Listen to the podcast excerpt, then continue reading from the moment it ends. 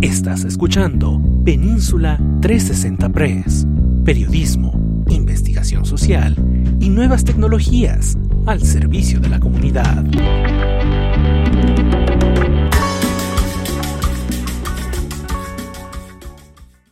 Esta pandemia también mata.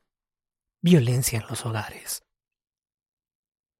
Estados Unidos se ha polarizado como país donde la violencia se ha recrudecido.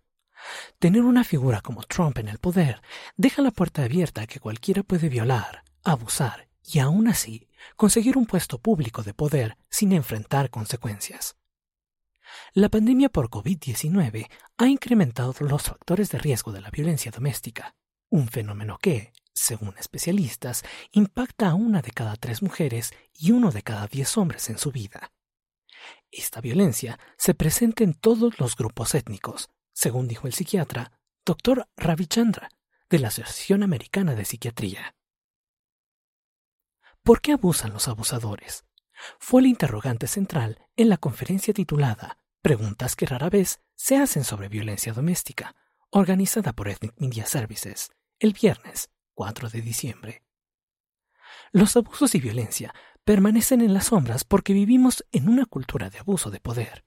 Sin duda, no todos los abusadores son hombres, pero hay que añadir la pregunta de ¿por qué los hombres se vuelven abusivos? ¿O por qué la mayoría de los abusadores son hombres? La cultura que no solo permite el abuso de poder, sino que lo festeja y lo premia, es la misma cultura que genera personas como Donald Trump, quien, según el doctor Chandra, presenta signos de haber sido abusado de niño. Nuestra cultura permite que niños como Trump hayan sido abusados, pero también les otorga licencia, generalmente a los hombres, de seguir perpetuando la violencia. Los factores de riesgo que incrementan la posibilidad de violencia en los hogares son el aislamiento, desconexión de redes de apoyo, estrés financiero y psicológico.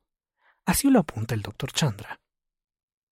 Se sienten solas en una cultura que no solo las aísla y las recluye al espacio privado, sino que son sistemáticamente silenciadas. La cultura que permite este tipo de abusos se llama cultura machista. El machismo es la combinación entre la misoginia y el patriarcado. La misoginia es el pensamiento que desprecia a las mujeres.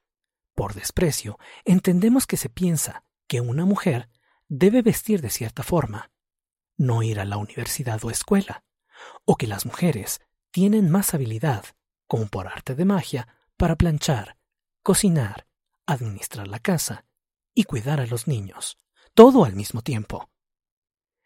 Esa imagen que tenemos de hombre y de mujer creemos que es algo normal o biológico, cuando tendríamos que estar hablando de una cuestión sociocultural.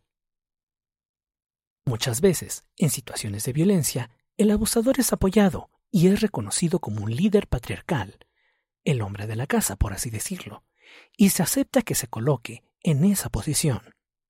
Psicológicamente, es complejo porque se generan relaciones codependientes donde la pareja subordina sus necesidades,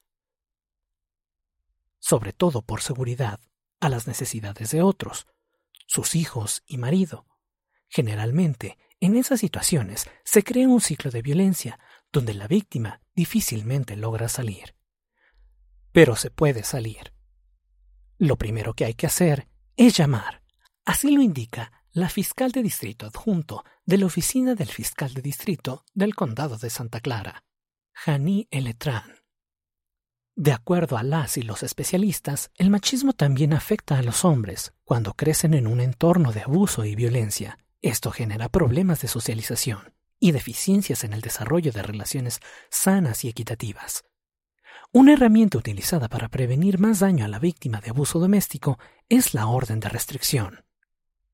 Hay distintos tipos de ella, como lo describe Johanna Taivan Dat, abogada principal de la Oficina del Facilitador de Derecho de Familia del Condado de Santa Clara y del Centro de Autoayuda. La pandemia por COVID-19 ha generado un retraso en muchos de los procesos legales de casos de violencia. Aunque hay algunas herramientas a la mano, todavía existen muchas barreras para el acceso a la justicia de manera libre y segura. Phone Jade Core, abogada senior de la Oficina de Asistencia Legal del área de la Bahía de San Francisco, lo explica así. Para asesoría, incluyendo asesoría legal, apoyo y resguardo en el condado de San Mateo, puede comunicarse con la organización CORA, Community Overcoming Relationship Abuse.